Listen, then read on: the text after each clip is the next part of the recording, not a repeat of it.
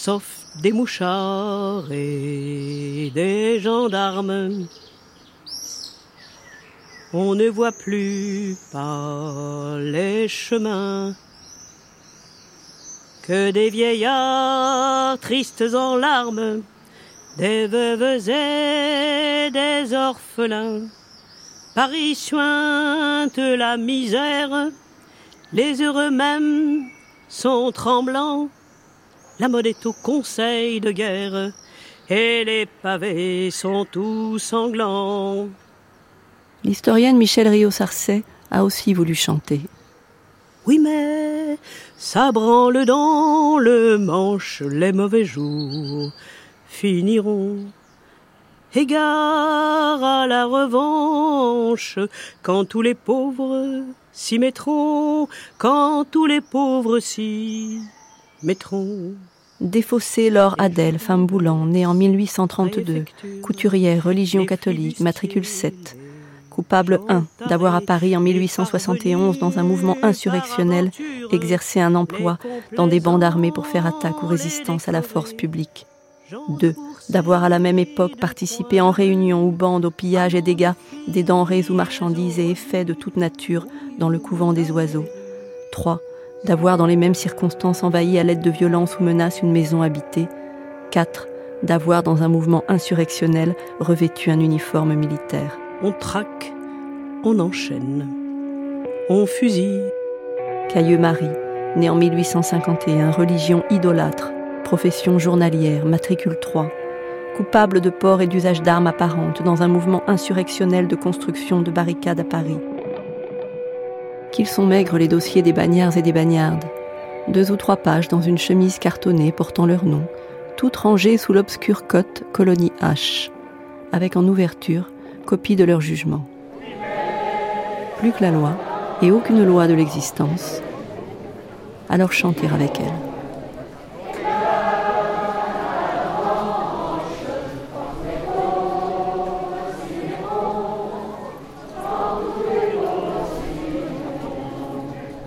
J'ai vécu avec ces femmes du 19e siècle pendant plusieurs années à la bibliothèque de l'Arsenal en essayant de travailler sur euh, leurs textes, sur leurs mots, à tenter même d'écouter leur voix, d'entendre leur voix.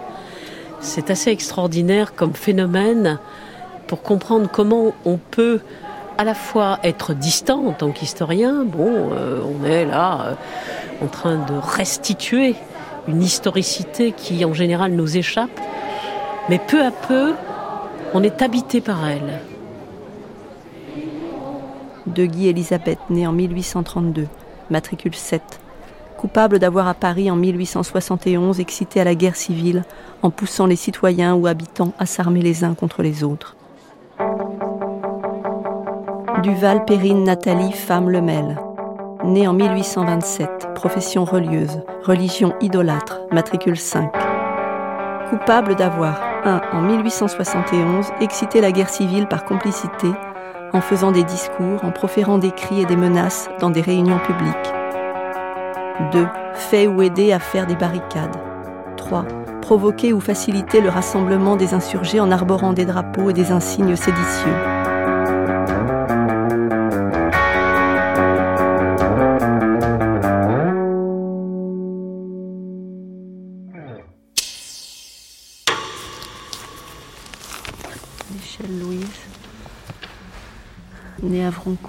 Odile Krakowicz, qui a travaillé plus de 40 ans aux archives nationales, 29 mai 1836, s'est penchée sur ces dossiers que personne ne réclamait.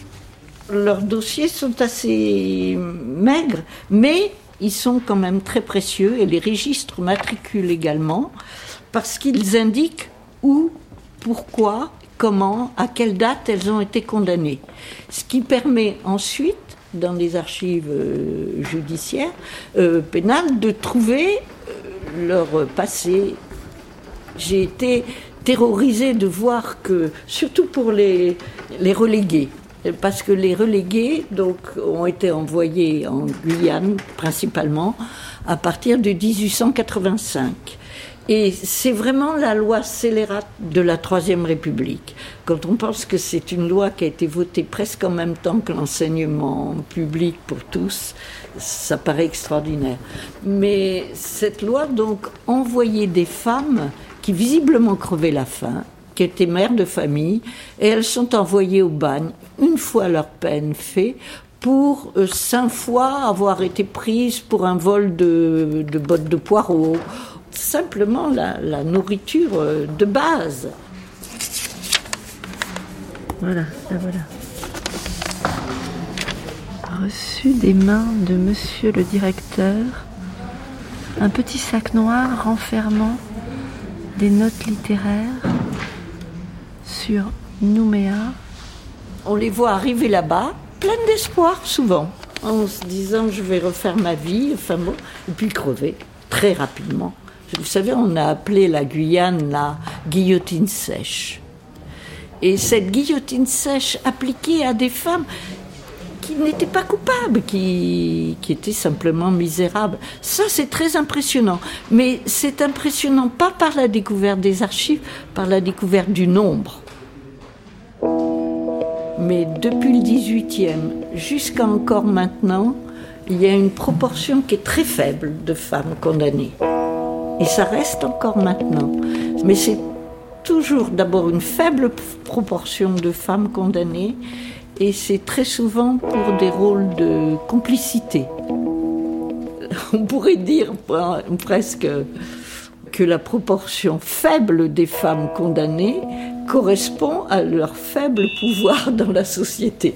Ça, j'en suis persuadée. Tout est classé aux archives d'outre-mer à Aix-en-Provence. Un immeuble lumineux, mélange de blanc et de bois clair, qui s'est agrandi avec le temps. C'est la France coloniale qui a été déposée là, par des ministères et des administrations disparus. La France des guerres et des bagnes, tous les bagnes.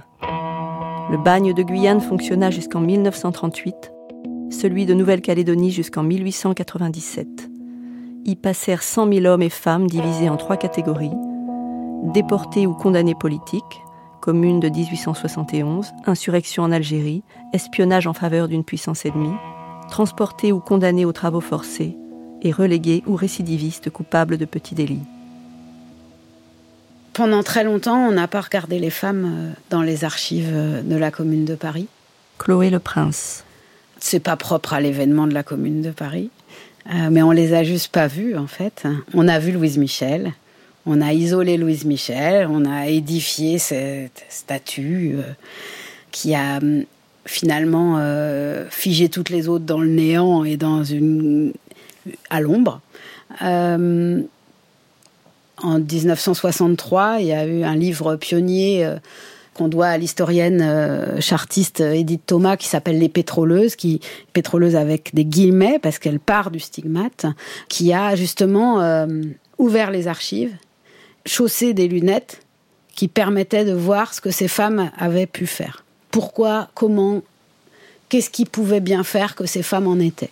C'est ça la grande question, et c'est la grande question quand on travaille en histoire sociale sur les anonymes, en réalité. C'est très compliqué pour les femmes, et c'est très compliqué pour les femmes du 19e, parce que elles ont laissé moins de traces, et on a considéré qu'elles étaient moins dignes d'études. Edith Thomas et les pétroleuses, qui a une grosse réception, euh, qui obtient le, prix Femina Essai, euh, et puis qui est comme ensevelie, comme si elle arrivait euh, dix ans trop tôt. En tout cas, de 63 jusqu'aux années 90, eh ben, il y a très peu de choses. Il y a quelques pages chez Jacques Rougerie, quelques, un article de Jacques Rougerie dans une encyclopédie. c'est vraiment infime.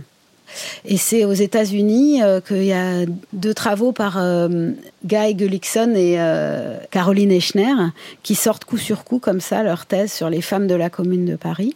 C'est en anglais pendant très longtemps et le, livre de Caroline Echner vient juste de paraître en français. Hormis ces travaux anglo-saxons qui en fait arrivent par le regard du genre et pas euh, par euh, Il était une fois euh, une histoire ouvrière féminine en 1871 en France. hormis ces deux travaux-là, il y a eu très peu de choses sur les anonymes. Comme si Louise Michel avait tout aspiré. Michel Louise, née le 29 mai 1830 à Vroncourt, profession institutrice, religion idolâtre, matricule 9. Coupable 1, de port d'armes apparentes étant revêtue d'un uniforme pendant un mouvement insurrectionnel. 2, d'avoir fait usage de ses armes. Le dossier de Louise Michel précise qu'elle arrive en rade de Nouméa le 8 décembre 1873, soit deux ans après sa condamnation.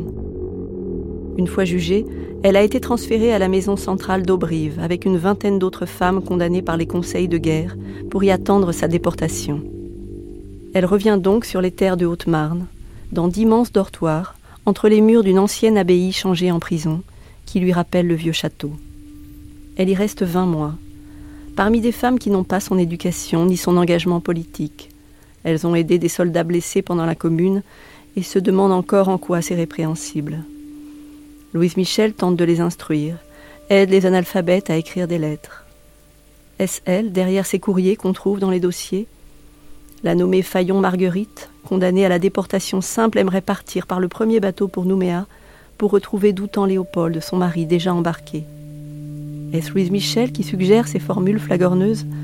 J'ai l'honneur d'être monsieur le ministre, votre humble servante, Fayon Marguerite, maison centrale d'Aubrive, le 6 mars 1873 l'administration donne satisfaction. Comme aux femmes avec enfants, condamnées à la prison simple, mais qui veulent partir au bout du monde retrouver leur époux.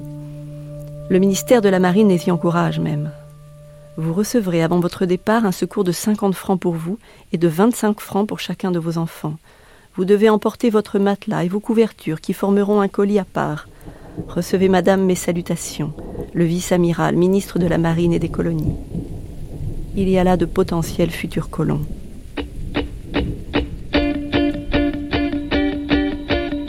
La Nouvelle-Calédonie n'est française que depuis une vingtaine d'années. C'est justement parce qu'il cherchait une colonie pénitentiaire que l'Empire a jeté son dévolu sur cet archipel du Pacifique, jusque-là prisé des aventuriers et des missionnaires. Bientôt, la moitié de la population blanche de Nouvelle-Calédonie sera composée d'anciens bagnards. Pendant ce temps, Louise rêve. Même mécanisme depuis toujours. Étouffer la douleur, sublimer l'avenir, elle écrit un livre de contes pour enfants, le livre du jour de l'an. Elle songe à cette île exotique qui l'attend. Elle pense botanique. Elle écrit au président de la société d'acclimatation et lui propose de lui envoyer ses observations sur la faune et la flore une fois qu'elle sera là-bas. Elle quitte Aubrive le 24 août 1873. En passant par l'angle, elle aperçoit quelques ouvriers criant Vive la commune au passage du convoi carcéral. À La Rochelle, elle devine quelques barques qui escortent en signe de soutien les navires emportant les déportés. Louise Michel, comme Nathalie Lemel, embarque le 9 août 1873 sur la frégate à voile, la Virginie.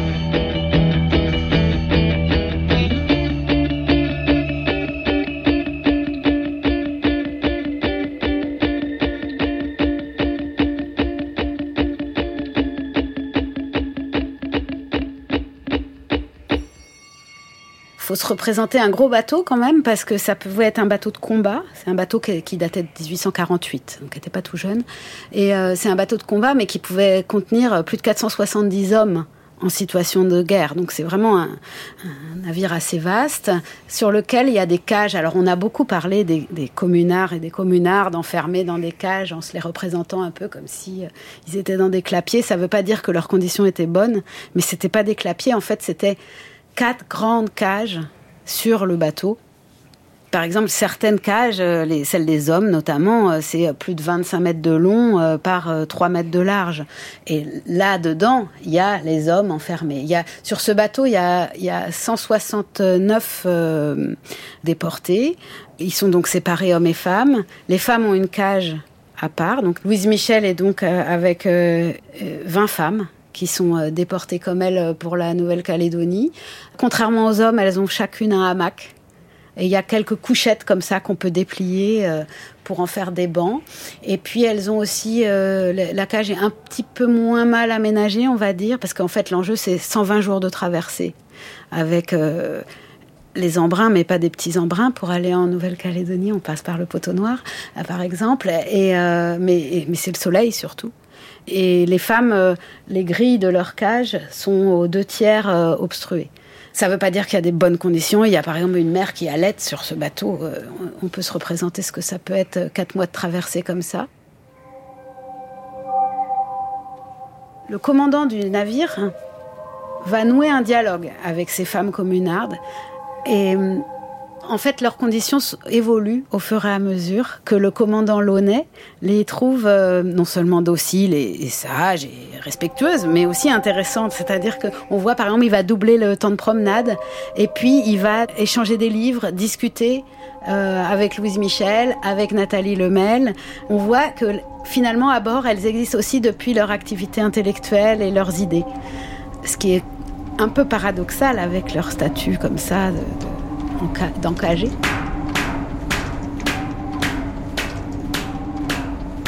C'est aussi à fond de cale que Louise Michel rencontre le journaliste Henri Rochefort, un autre protégé d'Hugo, qui a été jusqu'à demander une audience à Adolphe Thiers pour lui éviter une déportation aussi lointaine, en vain. Nous nous sommes rencontrés sur la route du bagne, racontera Rochefort. Nous étions à bord de la Virginie. Loin de gémir, elle ne s'occupait que de soulager l'infortune des malheureuses femmes qui partageaient son sort.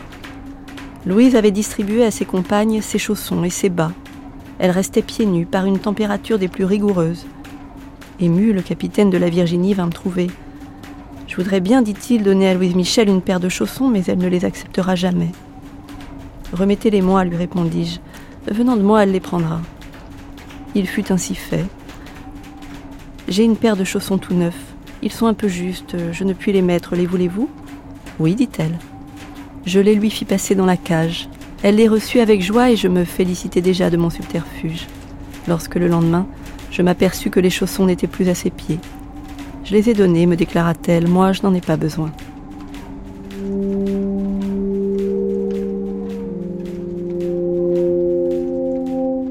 À ma voisine de tribord arrière,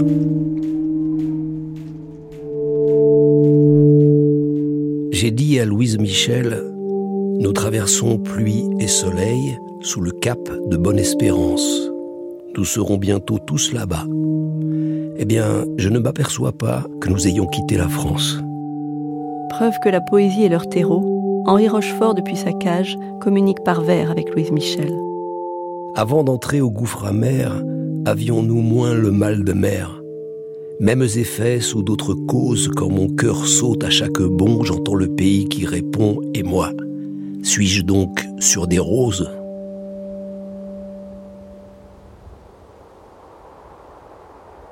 Non loin du pôle où nous passons, nous nous frottons à des glaçons poussés par la vitesse acquise. Je songe alors à nos vainqueurs. Ne savons-nous pas que leurs cœurs sont aussi durs que la banquise? Le phoque entrevu ce matin m'a rappelé dans le lointain le chauve roué aux mains grasses. Et ces requins qu'on a pêchés semblaient des membres détachés de la commission des grâces.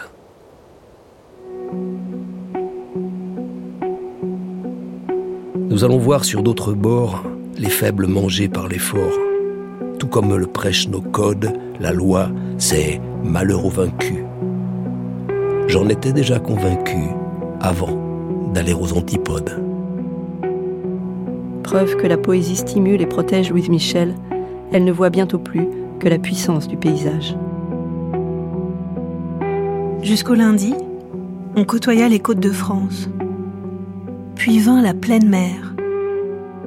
D'abord deux ou trois navires à l'horizon, puis un seul, puis plus rien. Vers le 14, disparurent les derniers grands oiseaux de mer. Le 16, la mer est forte, le vent souffle en tempête, le soleil fait mille facettes sur les lames. Deux rivières de diamants semblent glisser sur les flancs du navire. C'est bien ma frégate, seule sous les cieux. Le 19, un bâtiment noir pareil au Nègle phare, le vaisseau spectral du Nord est en vue par moments tantôt forçant les voiles, tantôt diminuant. Il évolue comme s'il guettait. Serait-ce des libérateurs le 22 août, des hirondelles de mer se perchent sur les vergues. Nous sommes en vue de Palma, Grande Canarie. C'est là peut-être le reste de l'Atlantide. Pourquoi pas Le sol tourmenté frémit encore. Des montagnes et des montagnes encore, entassées, mêlées aux nuages.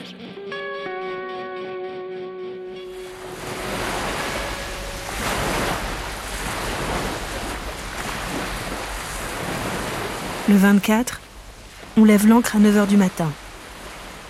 Des baies ouvertes au vent du nord-ouest. Au loin, le pic de Ténérife. Des Canaries à Sainte-Catherine, la mer est plus déserte. De Sainte-Catherine à Nouméa, elle l'est de plus en plus, puis tout à fait. Par la petite passe, c'est-à-dire par une des brèches du double rempart de corail qui enserre la Nouvelle-Calédonie, nous pénétrons dans Nouméa. Ici, comme à Rome, il y a sept petites collines bleuâtres sous le ciel d'un bleu intense. Plus loin, le mont d'or aux crevasses rouges de terre aurifère, et tout autour, des sommets. Je crois que je suis plus qu'à demi sauvage, car ces cimes arides, ces gorges arrachées, béantes encore d'un cataclysme, ces cônes dont la flamme a jailli ou jaillira, tout ce désert me plaît.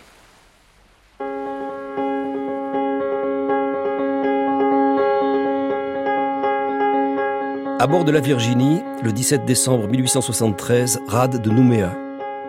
Monsieur le gouverneur, commandant de la division navale, j'ai l'honneur de vous adresser le rapport prescrit par l'article 71 du règlement ministériel du 30 mars 1872 sur le service des bâtiments destinés à la déportation en Nouvelle-Calédonie. J'ai suivi à la lettre les prescriptions de ce règlement. Voici les mesures que j'ai adoptées et qui sont dépendantes des ressources du bâtiment.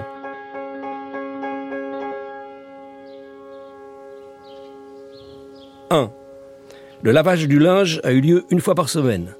Nos ressources nous ont permis de donner chaque fois 3 litres d'eau douce par homme et 5 litres pour chaque femme. La quantité de 3 kg de savon par personne a été suffisante pour le voyage. 2. Deux fois par semaine, j'ai fait donner de l'eau douce, dans une certaine mesure, pour les soins corporels. On obligeait également les hommes à prendre soin de leurs gencives en leur donnant de l'eau douce avec adjonction de jus de citron. 3. Pendant notre voyage de 120 jours, nous avons donné à tous les déportés 41 repas de viande fraîche, ce qui donne une moyenne de 1 repas sur 3. 4. Dans la deuxième partie de la traversée, nous avons donné un repas et demi de pain frais par jour. Dans les 20 derniers jours avant notre arrivée à Nouméa, j'ai donné deux repas de pain frais par jour pour compenser le manque de viande fraîche. Je crois que toutes ces mesures réunies ont beaucoup contribué à l'état sanitaire excellent dans lequel nous sommes arrivés puisque nous n'avons pas eu un seul décès ou un seul malade à envoyer à l'hôpital. La discipline et l'ordre les plus complets n'ont pas cessé d'exister parmi les déportés. Il ne m'a été adressé aucune réclamation, il n'y a eu parmi eux ni affaissement moral, ni découragement. Les punitions infligées ont été peu nombreuses et peu graves, ainsi que le prouve l'état ci-joint. Il n'y a eu aucune tentative de communication entre les déportés, hommes ou femmes, et le personnel libre. Après les deux voyages successifs de la Virginie, je n'ai eu aucune observation à faire sur l'installation des compartiments, tant au point de vue de l'aération que de la siccité. Je n'ai pas de changement à proposer. Je suis, avec un profond respect, monsieur le gouverneur, votre très obéissant serviteur, le capitaine de frégate, commandant Launay. Le commandant a ajouté quelques lignes dans les dossiers des déportés au sujet de la traversée. Dans celui de Louise Michel, il écrit Note de bord, très soumise à la discipline, conduite excellente, grande exaltation. Il ne mentionne pas à ses supérieurs les conversations qu'ils eurent. Cette fois où, après une tempête qui enfin faiblissait, le capitaine raconta son voyage au pôle Nord. Pourquoi n'avez-vous pas écrit cela? lui demanda Louise Michel. Je ne suis pas littérateur, et les savants se sont occupés de ces choses, lui répondit-il. Les forçats sont débarqués sur l'île de Nou. Ceux-là souffriront davantage, on leur offre à l'arrivée le spectacle du traitement qu'on réserve aux récalcitrants. Séance de fouet, jusqu'au sang, jusqu'à la convulsion. Les condamnés en enceinte fortifiée vont sur la presqu'île de Ducos. Les déportés simples sur l'île des Pins.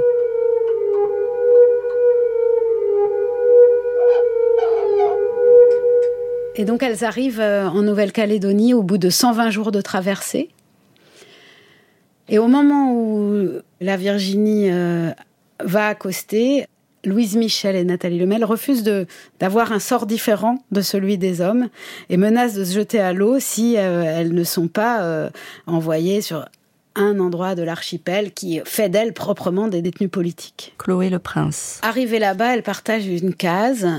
Nathalie Lemel passe énormément de temps à, l'hospice, à une sorte d'infirmerie, un petit hôpital de campagne comme ça. Elle est, elle est quand même très malade. On sait qu'elles ont des discussions. Euh, après, ça a été beaucoup. Euh, il y a plus de communards que de communardes parmi les déportés, infiniment fois plus. Et ça a été beaucoup euh, raconté par des hommes. Donc, ils ont à la fois raconté comme ça une complicité féminine. Et puis ils ont aussi raconté quelque chose sur le mode du crépage de chignon à la fin, qu'elles se fatiguaient entre elles, etc. Où on n'en sait pas vraiment plus non plus, si ce n'est ce qu'a pu en dire Louise Michel comme ça, mais on voit bien la part de la construction de son propre récit, de sa, et sa mise en récit chez Louise Michel, elle est extrêmement saisissante. Et hum, une partie de ce qu'on sait sur les femmes de la Commune de Paris est en fait liée à ce que Louise Michel a écrit d'elle-même.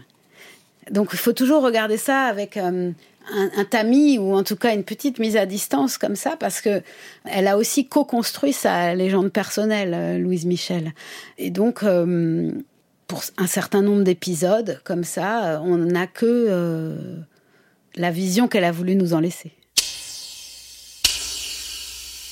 Paris, le 7 juillet 1880, préfecture de police. Rapport classé au dossier.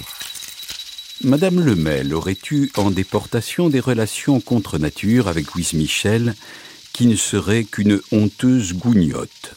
Je vous donne aujourd'hui ces détails sous toute réserve, mais il est bien avéré que du jour où Louise Michel reviendra à Paris, elle défendra Madame Lemel de prendre la parole dans quelque réunion que ce soit.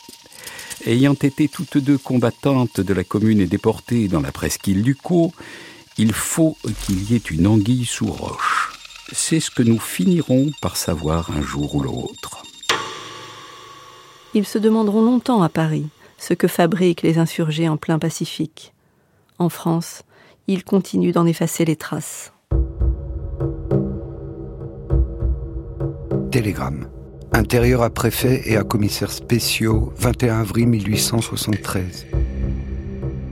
Je vous prie de prendre les mesures nécessaires pour empêcher la circulation de 1. La brochure intitulée Un mot sur les tribunaux politiques, condamnation de Louise Michel, imprimée à chaud de fond. 2. Du journal de l'étoile du Kansas, États-Unis d'Amérique, dont l'interdiction a été prononcée par décision ministérielle de ce jour.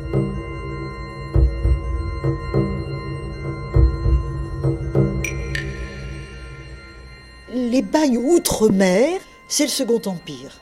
C'est le Second Empire à partir des années 1850-51 qui a ouvert tous ces bagnes d'outre-mer, l'idée étant de débarrasser la France désengorger les prisons, d'envoyer tous ces gens-là euh, outre-mer. Idée que la Troisième République a repris. Michel Perrault. Il y a une loi Valdec-Rousseau, Valdec-Rousseau c'est un bon républicain, hein, qui euh, décide que au-delà d'un certain nombre de condamnations, les condamnés seront considérés comme irrécupérables, et par conséquent, s'ils sont irrécupérables, c'est pas la peine de les mettre en prison. La prison devait tout de même essayer de réintégrer les prisonniers dans la société. Euh, ceux qui ont 5, 6, 10 condamnations, qu'est-ce que vous voulez qu'on en fasse? On les envoie outre-mer. Alors la Guyane, bien sûr, et la Nouvelle-Calédonie, ça a été beaucoup pour les communards, justement. Donc il y, a quand même l'idée euh, des condamnés politiques. Alors c'est là qu'elle est, dans ses mémoires, euh, ce qu'elle raconte, même si elle décrit pas beaucoup. Je regrette qu'elle décrive pas beaucoup, mais c'est quand même assez intéressant.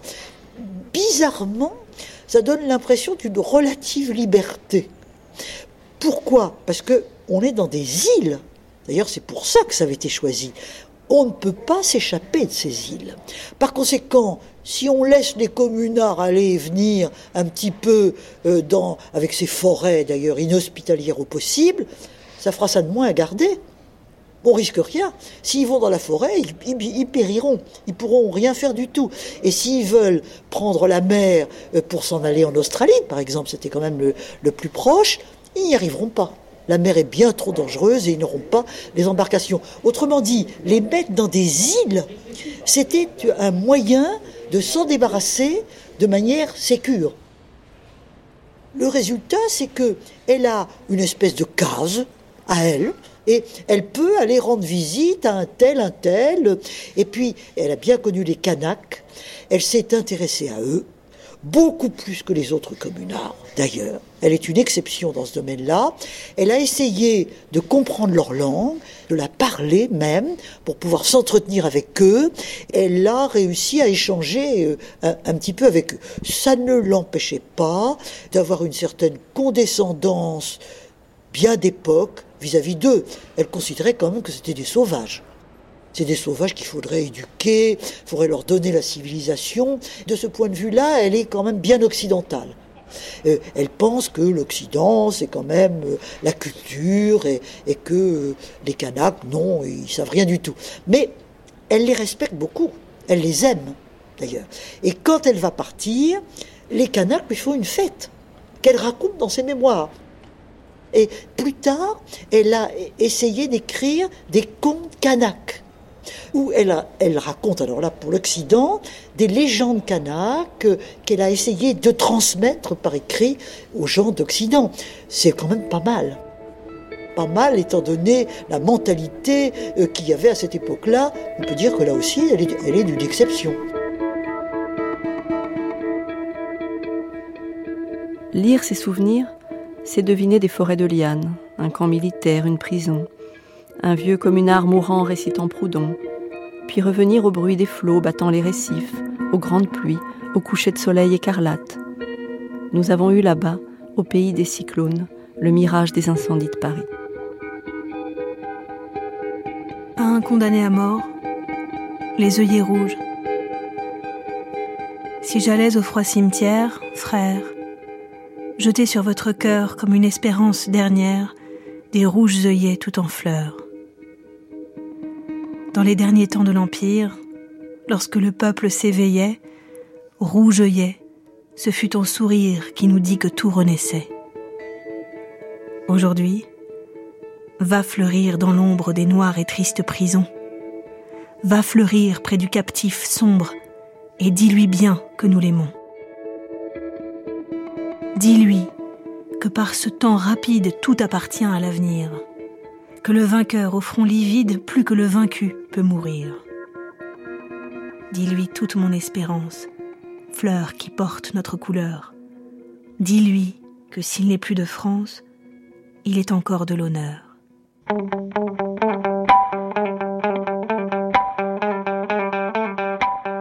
Frère, il n'est plus d'autre patrie où régnera la liberté. Dans l'ombre et l'orage en furie déjà s'éveille une clarté. Pourquoi m'apparais-tu si vite, ô fleur, quand je pensais à toi? Quel esprit souriant t'invite à revenir auprès de moi? M'apporterais-tu des nouvelles de quelque peuple en liberté que sur la pourpre de tes ailes j'aperçois comme une clarté? Toi qui me dis un bien beau rêve dans ta langue de l'inconnu, avant même qu'il ne s'achève, rougeoyet, sois le bienvenu. Presqu'île du Caux, 28 septembre 1874, Louise Michel. Feuilleter son maigre dossier, c'est trouver ce courrier, qu'elle écrit de sa plus belle plume à ceux qui l'ont condamné. Ses lettres sont grandes, elles prennent la place, Rien que la date traverse toute la page. Presqu'île Ducos, le 4 septembre 1874.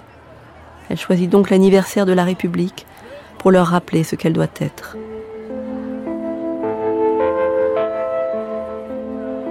En souvenir des assassinats commis le 28 novembre 1871 à 7 heures du matin dans la plaine de Satori, écrit-elle juste en dessous. Elle y évoque le maréchal MacMahon, duc de Magenta, président de ce qu'on appelle la République française. Elle ricane car le maréchal Bazaine, l'homme qui s'est rendu aux Prussiens, vient de s'évader. Elle leur rappelle les boucheries de la guerre. Au revoir, messieurs, à bientôt, les prévient-elle. Louise Michel.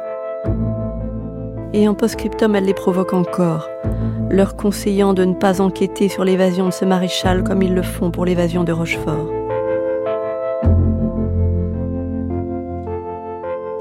Henri Rochefort, lui, s'est évadé avec cinq autres en juillet 1874. Il s'était arrangé la complicité d'un navire australien qui vint les récupérer sur leur barque de fortune. Ceux qui restaient payèrent cher l'évasion de leurs camarades. D'autres s'y essayèrent. Il y en a trace dans un dossier des archives d'outre-mer ouvert au hasard. Ils sont si minces qu'on voudrait les lire tous. Auguste Leblanc, matricule 1253.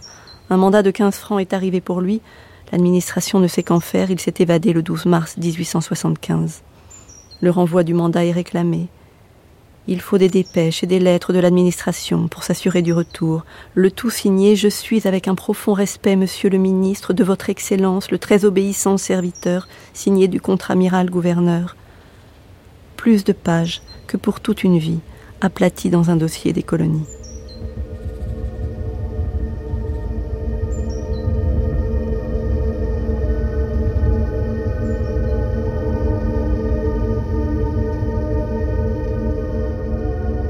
Notre premier cyclone eut lieu de nuit. Ce sont les plus beaux. C'était à la presqu'île du Caux. Le baromètre était descendu au plus bas. L'air, que pas un souffle ne rafraîchissait, l'avait annoncé dès le matin. L'inquiétude prit les animaux, chacun prit ses bêtes dans sa case. Ayant enfermé dans la mienne ma chèvre et mes chats, il me vint une idée que je voulus communiquer de suite à Pérussé, c'était un ancien capitaine au long cours. Il n'y avait pas de temps à perdre. Je parvins jusqu'à sa case qui était une des premières du côté de la forêt ouest où nous habitions. Je frappe. Qui est là par ce temps? Sacré bougre, voilà, voilà. Et toujours grommelant, Pérussé ouvrit sa porte. Je viens vous chercher. Pourquoi faire? Le bateau qui nous garde ne garde plus rien. Il ne sera pas en rade cette nuit. Avec un radeau, nous pouvons nous confier au cyclone. Il nous portera jusqu'à la prochaine terre, euh, Sydney sans doute. Et à vous, vieux loup de mer, on donnera un brick pour revenir chercher les autres. Mais je le flatte en vain. Pérussé me regarde en silence. Enfin, bien gravement, il me dit D'abord, nous n'avons pas de quoi faire un radeau. Il y a de vieux tonneaux, on les attache. Où en prendre? Partout, où il y en a, à la cantine, n'importe où. Et quand même, savons-nous où nous aborderons? Dame, c'est la chance. Il faut la tenter. Il y a mille chances contre aucune de périr. Eh bien, nous aurons celle que vous appelez aucune. Nous nous disputons. L'orage se déchaîne. La pluie commence. Je lui jette sa porte au nez. J'entends sa lampe qui tombe. Me tenant au rocher, je rentre à la baie de l'Ouest.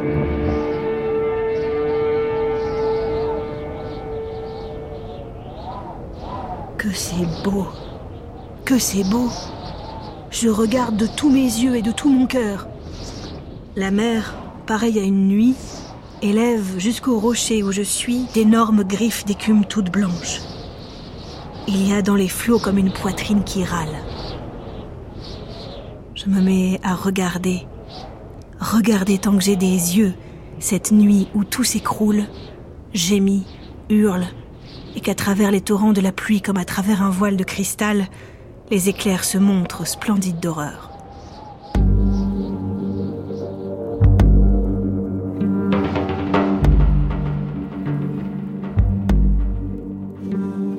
Là encore le brouillon d'une lettre manuscrite dans son dossier. Colonie, 9e bureau. Le ministre au gouverneur de la Nouvelle-Calédonie. Paris, le 13 septembre 1876. Monsieur le gouverneur, je vous adresse si loin une lettre et un mandat de poste de 50 francs destiné à l'année Louise Michel, déportée dans une enceinte fortifiée. Le mandat de 50 francs, comme celui que je vous ai transmis par lettre le 27 août 1876, émane de Monsieur Clémenceau, et cet envoi paraît provenir de la même origine que le premier. Vous voudrez bien, comme je vous l'ai recommandé dans ma précité, faire verser la somme de 50 francs dans la caisse de la déportation au compte de Louise Michel, et ne lui en faire la remise que conformément aux règlements qui régissent la matière. Georges Clémenceau envoie des mandats. Louise Michel, indomptable figure de la Révolution, aura toujours la protection des modérés. Au même moment, Victor Hugo, au Sénat, réclame l'amnistie et le retour des communards. Le discours de 76 est le plus connu, le plus important. Euh, Jean-Marc Ovas. Jamais il ne fait référence à elle, ni dans ses brouillons, euh, ni dans le discours officiel. Il est certain euh, qu'il a dû penser à elle, mais c'est à cette époque-là qu'elle, elle, elle refuse, dans un geste très hugolien aussi, elle refuse, comme Hugo avait refusé les amnisties de Napoléon III qui lui auraient permis de revenir en France, elle, elle refuse absolument toute idée de d'amnistie partielle ou euh, limitée à son propre cas. Euh, elle veut euh, une amnistie générale et sans condition.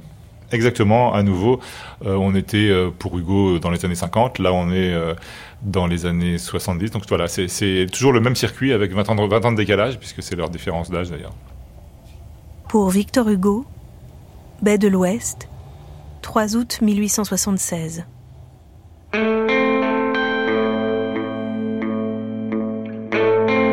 Cher maître, permettez-moi d'abuser de votre bonté, comme autrefois où je vous disais toutes mes pensées. Vous comprenez pourquoi je mets de l'importance à cette lettre, mieux que je ne pourrais l'exprimer ici.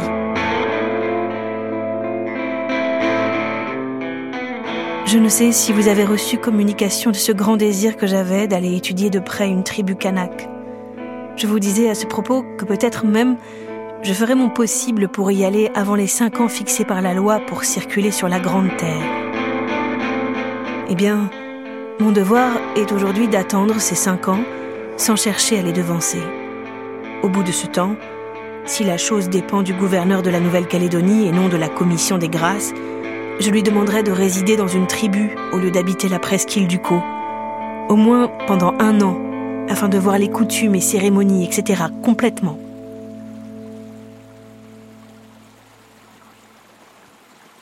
J'espère que ma lettre vous parviendra, car tout en étant importante pour moi, elle ne touche à qui que ce soit. Seulement j'ai dû vous écrire parce que si mon désir d'habiter une tribu eût été manifesté par vous de quelque manière que ce soit, on aurait pu le prendre pour autre chose que je ne ferais jamais, jamais. Cher maître, je pourrais, je l'espère, vous faire parvenir les océaniennes que ces âpres souffles du désert vous portent tout ce qu'il y a de poésie dans mon cœur. Écrivez-moi et envoyez-moi les châtiments. C'est le meilleur livre à lire au bruit des flots et du vent de mer. Au revoir. Ne me plaignez pas. J'aime ce désert. Et puis, les exilés reviennent toujours. Louise Michel. Louise Michel est fascinée par le recueil des châtiments, comme beaucoup de gens au XIXe siècle, et surtout euh, ceux qui sont engagés politiquement. Et dans le dans châtiment, euh, c'était déjà, on, envoyait les, ceux qui avaient été pris, les républicains qui avaient été pris sur les barricades, on les envoyait en déportation. Euh, donc il y a beaucoup de poèmes sur la déportation en Algérie ou en Guyane. Là, euh, c'est la Nouvelle-Calédonie. Jean-Marc euh, Ovas. Elle, rejoue 20 ans plus tard euh, ce qui s'est passé dans, à, l'époque de, de, Châtiment. Donc elle continue peut-être après avoir été un personnage des Misérables, elle devient un personnage de Châtiment. Et d'ailleurs, elle écrit des vers là-bas. Elle est sur une île, elle est devant l'océan. Elle veut écrire un recueil qui s'appelle Océanienne. C'est très beau titre d'ailleurs. Hein. C'est le livre qu'elle va dédier à Hugo. Elle, elle le lui dit, elle lui envoie deux vers. Il est toujours aussi présent. Euh, en Nouvelle-Calédonie. Et c'est passionnant parce que euh, Louise Michel est la seule euh, déportée et, des Françaises et Français et la seule à avoir défendu la révolte, les, les Kanaks dans leur révolte. Elle prépare ce livre en hommage à Victor Hugo et il y a même l'hommage va loin, puis c'est pas uniquement les poèmes qui lui ressemblent. Elle, dit qu'elle grave, elle veut graver des vers de châtiment sur les rochers de Nouvelle-Calédonie. Et puis, euh, elle, dessine euh, des rochers euh, pour faire le frontispice de, de son livre. Enfin, c'est une espèce d'œuvre totale en hommage à Hugo. Et elle lui dit qu'elle a jamais dédié de vers à d'autres grands noms.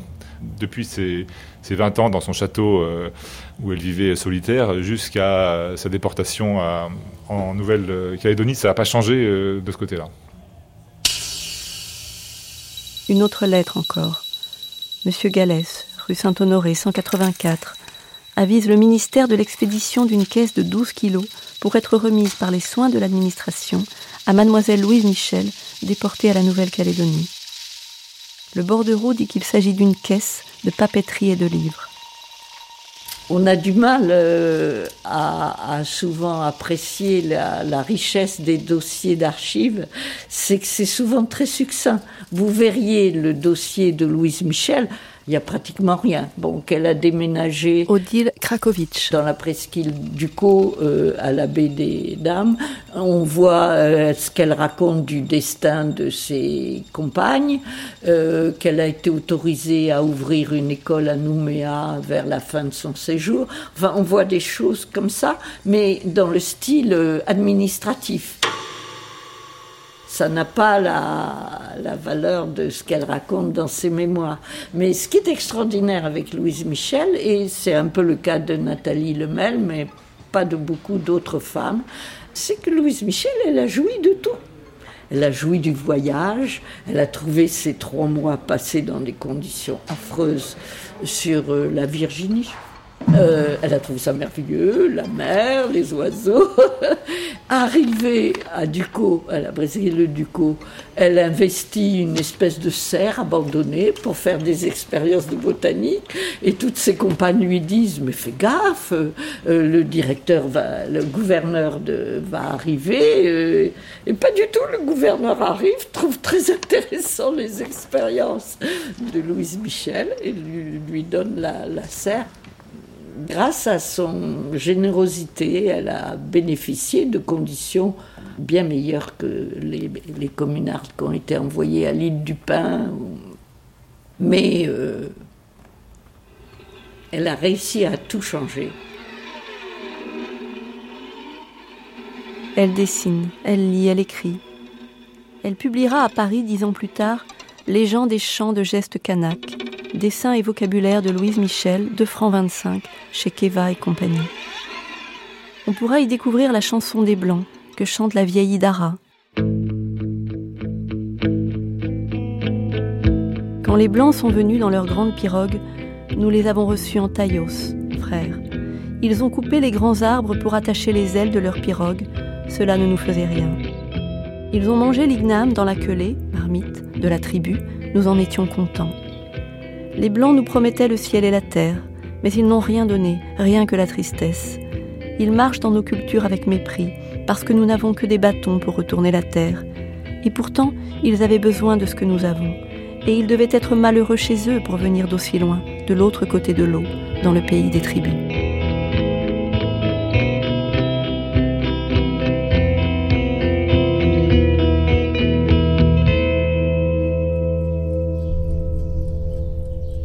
Maintenant on sait qu'il n'y avait aucune tribu kanak à la presqu'île du Kos où elle était prisonnière. Xavier Gauthier. Il n'y avait pas de kanak.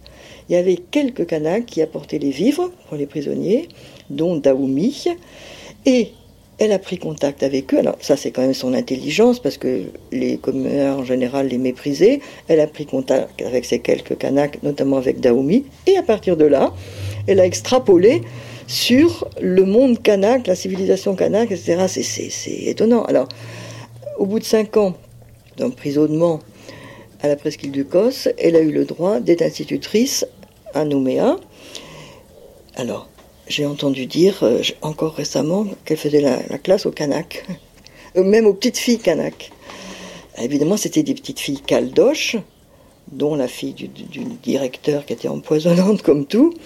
Ça ne pouvait être que des filles, bien sûr, on séparait les filles et les garçons, et ça pouvait être que des blanches. Mais le dimanche, elle faisait en effet des cours pour les Kanaks, donc des hommes Kanaks. Mais jamais elle n'a pu aller dans une tribu. Et quand elle écrit à Victor Hugo, euh, Savez-vous quel serait mon rêve en ce moment? Ce serait de vivre dans une tribu kanak où la civilisation française n'a pas encore fait des dégâts, fait quelque chose comme ça. Elle en rêve. Donc, on ne peut même pas dire qu'elle était anticolonialiste.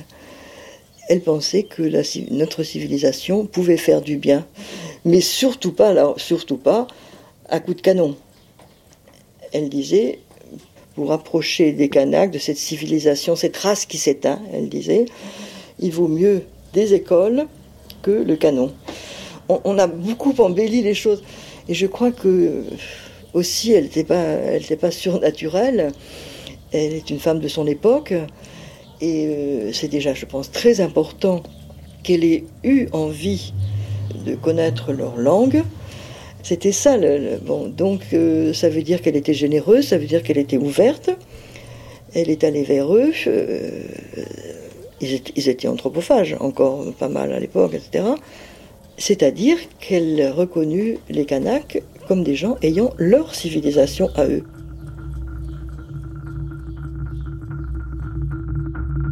En 1878, alors que l'accaparement des terres s'est accéléré avec la découverte de minerais de nickel, une révolte concertée des tribus kanaks est lancée contre les Européens.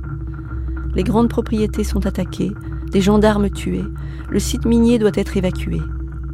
La répression reprend vite le dessus, et les communards déportés mis à contribution n'ont aucun problème à prendre les armes, mais pas Louise Michel.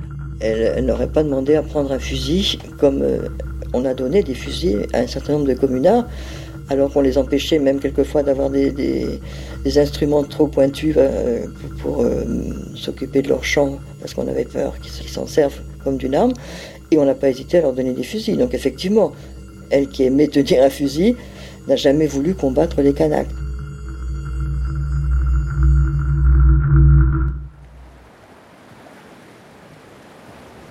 Là-bas, on ne l'a pas oublié, mais on ne laisse pas tout dire, comme le précisait Hilarion Toumi Vendégou, chef traditionnel et sénateur de Nouvelle-Calédonie, décédé l'an dernier.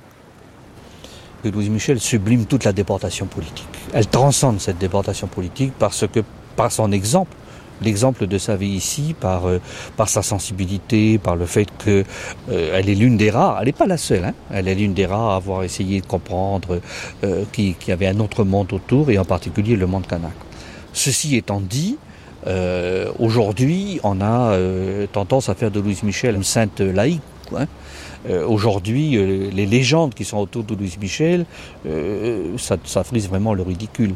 La faire rencontrer, par exemple, le chef taille pour la révolte, ou laisser dire que c'est elle qui aurait suggérer à Taille de se révolter ou, qui aurait, euh, euh, je veux dire, c'est, moi je trouve ça complètement insultant pour Ataï lui-même parce qu'il n'avait pas besoin de personne pour penser.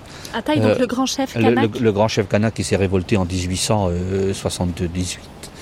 vous savez, mais ça c'est une tendance de, c'est-à-dire la persistance de la mentalité coloniale. C'est-à-dire que nous, les gens du pays, quelle que soit la couleur que l'on est, euh, on ne peut pas créer. Il faut qu'il y ait toujours quelqu'un derrière nous qui nous ait soufflé ce qu'il faut faire. L'année suivante, d'après son dossier, sa peine est commuée en déportation simple par décision du 8 mai 1879. Les pressions à Paris commencent à porter leurs fruits. Elle est alors à Nouméa, institutrice des petits caldoches et de quelques canaques le dimanche. Puis une autre page, signée du ministre de la Guerre, blindée de tampons et de signatures, sa peine est commuée en dix ans de bannissement. Elle peut rentrer. Elle n'est pas la seule concernée par l'assouplissement des peines. Mais elle ne veut pas rentrer. Elle veut l'amnistie pour tous. Certains prennent le chemin du retour. Paris, le 13 septembre 1879. Première brigade de recherche, gare d'Orléans. Premier rapport, 5h40. Le train ramenant les amnistiés est toujours annoncé pour 6h29. Sur le quai intérieur de la gare d'Orléans se tiennent M. Louis Blanc et une trentaine de délégués des comités de Paris et de la banlieue, ainsi que quelques femmes, tous munis d'une carte rose à la boutonnière et au chapeau. Deuxième rapport, 6h15. Dans la cour couverte, il y a 500 Il y a environ 2000 personnes dans la gare et aux abords. On fait des quêtes dans la foule de la part du comité central d'aide aux amnistiés. Troisième rapport, 6h30. Le train est arrivé à 6h23. Il y avait une centaine de personnes dans la gare et 3000 à l'extérieur. La foule est calme, on ne signale pas Les amnistiés sont sortis de la gare au cri de la foule Vive la République, vive l'amnistie pleine et entière.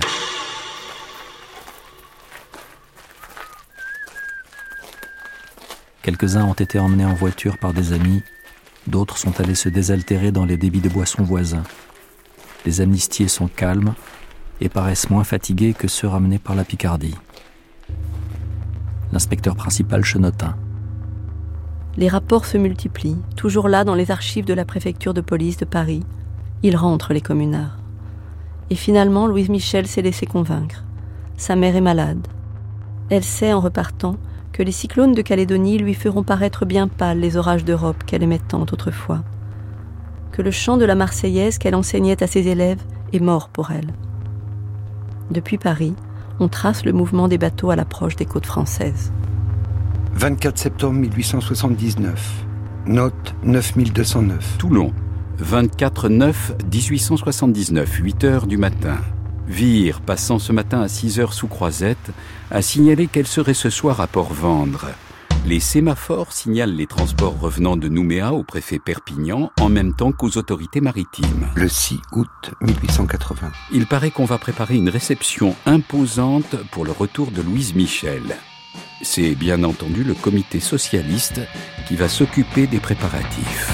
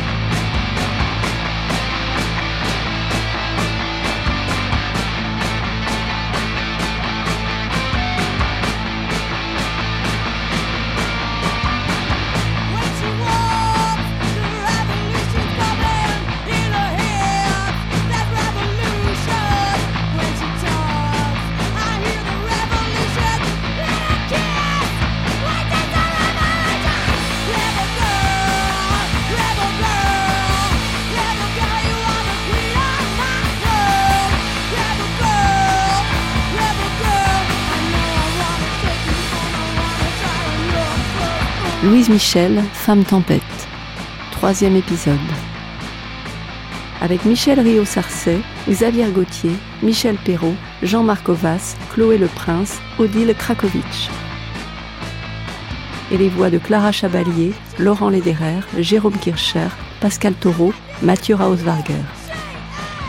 Archive INA, Hervé Evanou. Prise de son, Arthur Gerbeau, Tahar Bouclifa, Marie Le Peintre, Éric Boisset. Mixage Philippe Mercher. Une émission de Judith Pérignon réalisée par Gaël Gillon et Annabelle Brouard.